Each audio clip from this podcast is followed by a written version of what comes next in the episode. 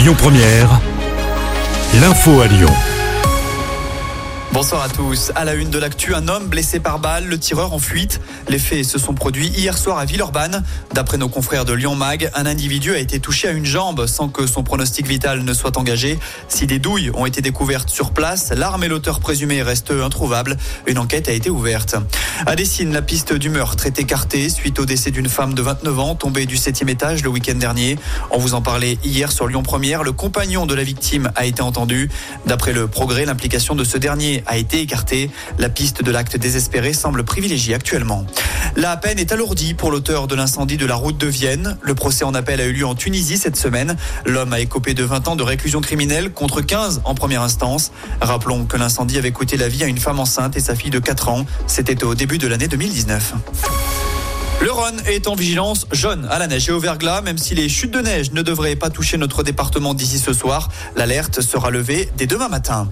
Les Lyonnais ont perdu 89 heures dans les bouchons l'an dernier. C'est ce qui ressort d'un rapport du navigateur GPS TomTom. Sur les 365 jours de l'année, vous en avez passé un peu plus de 3 à attendre dans votre voiture. La capitale du Rhône est la troisième ville la plus embouteillée de France derrière Bordeaux et évidemment Paris. Vous pouvez aller retirer votre tirelire dans les bureaux de poste. Top départ ce mercredi de l'opération Piège jaune. Elle a pour but de financer des projets visant à améliorer le quotidien des enfants et adolescents hospitalisés. En France, ce sont un million de tirelires qui sont disponibles jusqu'au 4 février. Et après Nice en 2023, c'était à Lyon d'accueillir le lancement national de la 35e édition de l'opération. Pour l'occasion, Brigitte Macron et Didier Deschamps se sont rendus place des Célestins en tout début d'après-midi. Top départ pour les soldes, c'est parti pour 4 semaines de rabais. Budget moyen cette année 165 euros. À noter que d'après de récents sondages, un Français sur trois va faire l'impasse sur les soldes d'hiver cette année. Et puis on termine avec un petit mot de sport. En basket, hier soir, l'Asvel s'est imposé devant l'étoile rouge de Belgrade en Euroleague.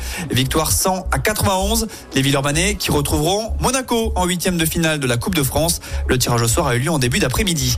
Et puis il y a du foot à suivre ce soir avec un choc en D1 féminine. L'OL premier reçoit le Paris FC, deuxième ex avec le PSG. Coup d'envoi 20.